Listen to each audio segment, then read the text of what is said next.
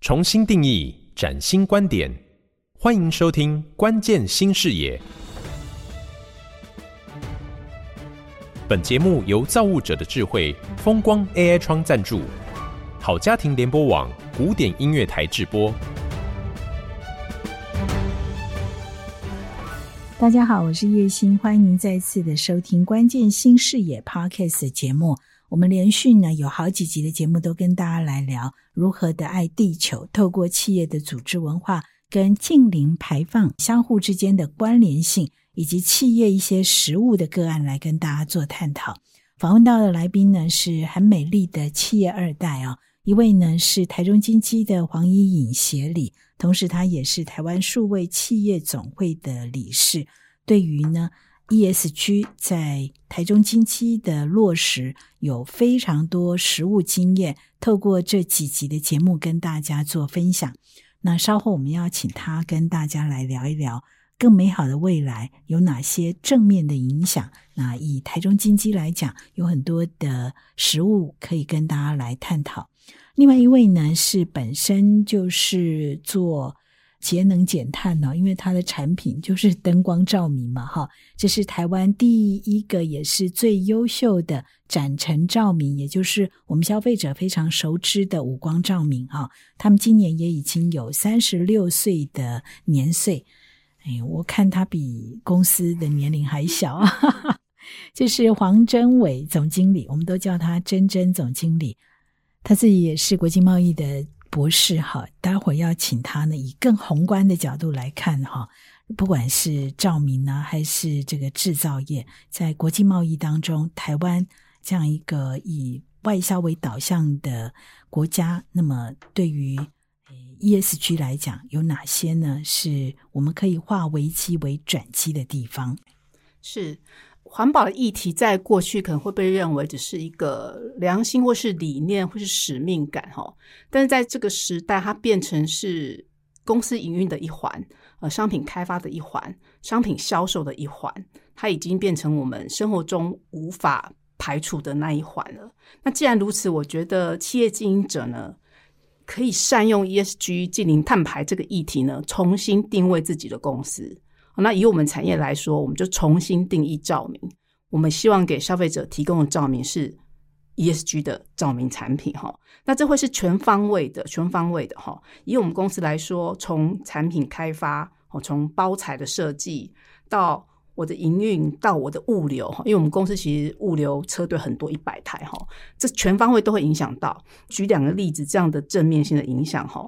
产品开发来说，以前我们在开发照明产品，我们考虑的就是工业设计的部分、用户体验的部分，还有成本，好，这是很重要的考量。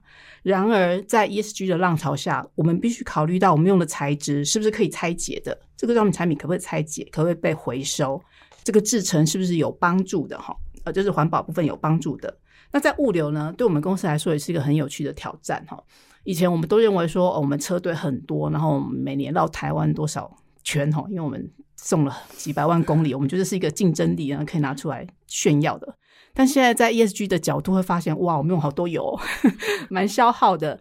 所以现在我们的管理面就要去思考，怎么样降低油耗，降低。那个维修费，然后呢，呃，尽量减少空车，因为你空车出去，其实你是在不必要的消耗哈。所以 ESG 是帮助我们重新思考现代公司的各项的营运思维跟策略。那我觉得这个是非常正面的效益哈。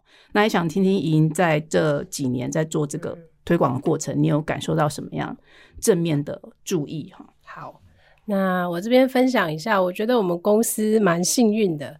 因为刚好我们在二零一九年的时候，我们呃搬到我们的新厂。那其实当初我们新厂在盖的时候的理念，就是说我们希望能够打造呃台湾工具机第一座的所谓的智慧化绿能工厂。所以其实，在绿能的部分，我们当时候做了蛮多的规划，当中包含了比如说像屋顶，我们就是全部都有用太阳能板。然后呢，在呃灯光的部分，我们其实也都用 LED 灯，而且我们都是用无光的。感谢支持 忠实客户。然后呢，再来的话呢，就是我们也有用回收的这些雨水来去灌溉我们呃生态区里面的一些植物啦。然后甚至是呃厕所的马桶冲水也都是用回收的水。再来的话，我们的空调部分是用除冰式的空调。那我觉得除冰式空调其实一般企业会比较少用，因为它第一次投资成本会比较高，所以必须要摊体长期来看这件事情，其实是有效益的。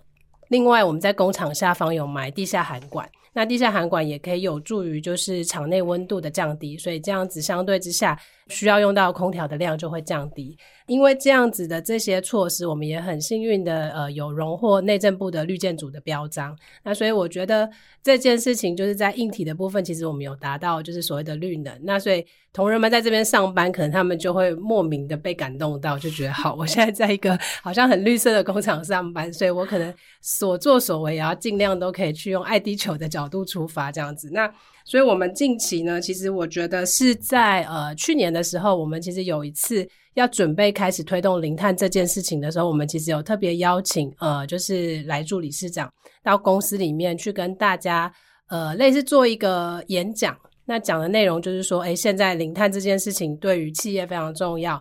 然后呃，未来会有怎么样的影响，或甚至在这个产业未来，我们应该要怎么做去应应这样子的趋势？所以我觉得这算是一个呃宣誓，就是等于说让全体员工知道说，好，现在开始公司要做这件事情。那所以后续要去推动一些事情，你就可以比较有正面的力量可以去支持它。如果讲一个案例来说的话，呃，我们有一个就是在这一两年有推动一个所谓的销售的服务平台，就是。过去的销售或过去的服务可能都要用很多的纸张作业，那我们就是把这些东西全部是无纸化。对，然后就也同时可以把这些东西做数据的收集，所以后续可能我们要做产品的研发啦，或是零件的库存的预测等等，这些其实都会有所帮助的。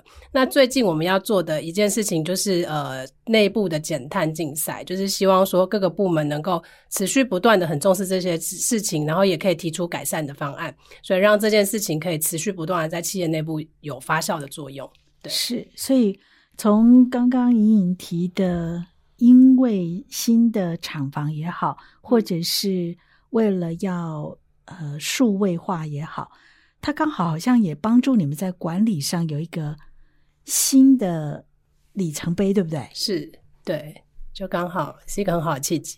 那那个中间有遇到一些困难吗？呃，其实这中间应该是说，比如说我们在规划这段期间，那因为这些东西，呃，有时候就是。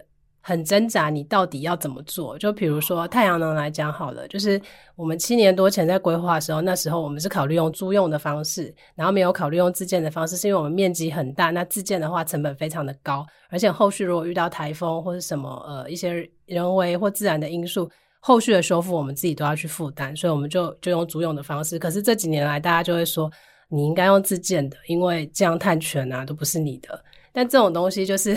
有时候随着时间的变化，或者随着这个趋势的变化，其实都会有不同的抉择。那到底是对是错，其实我们也不晓得。当碳已经是一个有价，或者是说它成为是标配的时候，对制造业来讲，如何把那个看不见的碳化为你产品的助力，那个正向的力量或创新的可能？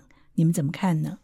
呃，我觉得这种东西很抽象，所以我们最近是有在讨论说，好，如果我们做减碳的这件事情的时候，我们是不是要自己内部做一个所谓的碳定价？因为其实现在政府好像也还没有一个正式的所谓碳定价是多少。然后我们有内部在讨论说，哎，那不然我们在做这件事情的时候，我们自己做个内部碳定价。那所以同仁们在做改善提案的时候，他就会有感觉，到底。我可以节省多少？或如果我没有这么做的时候，那我未来要付的看的这个费用会有多少？就让大家会比较有实际的感觉。这部分刚好跟我们蛮相关的哈，因为从销售角度来讲哈，以前我们卖产品，哎，你假设这边这个空间装二十盏灯。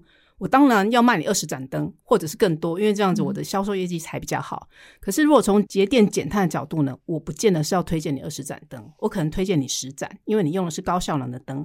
所以你本来用二十盏灯，那现在我反而建议你用十盏灯，而且可能再加一些感应装置，也许你用八盏灯就可以了。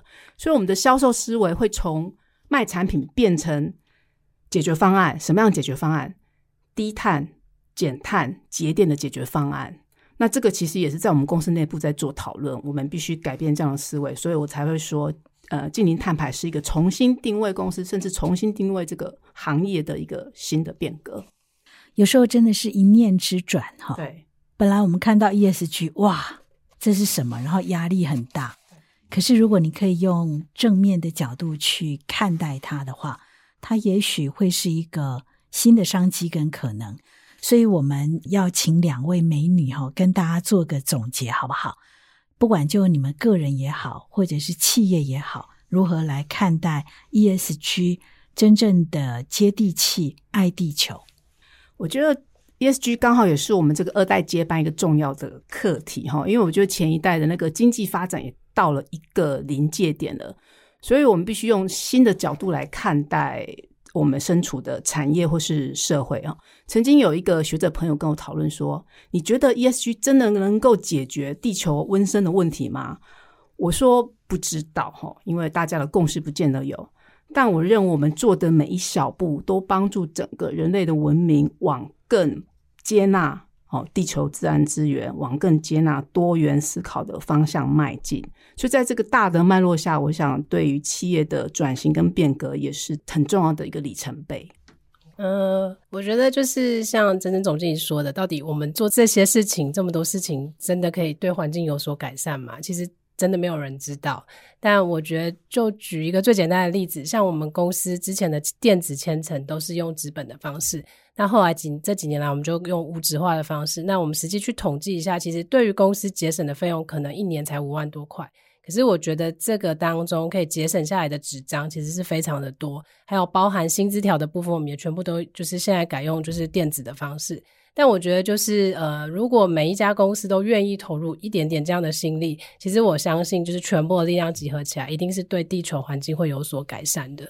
对，的确，我很认同两位的结论，我也这么认为。ESG 是一件复杂的事情，我们不晓得结果会是怎样。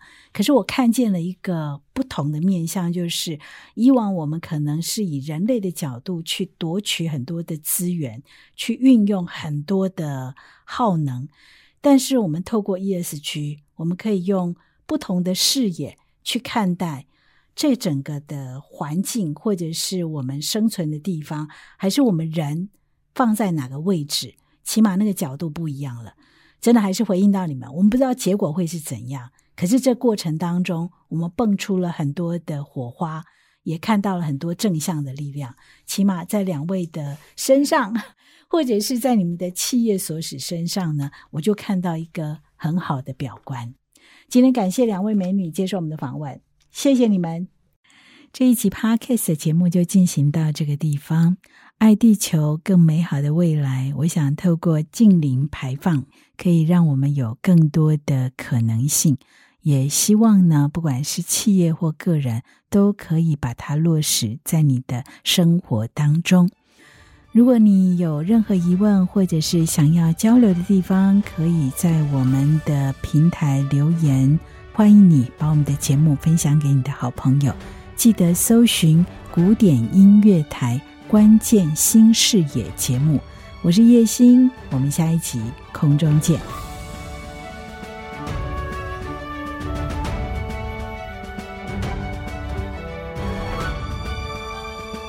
本节目是由台湾数位企业总会提供创新观点与关键解方，风光 AI 窗赞助，好家庭联播网台中古典音乐台制作播出。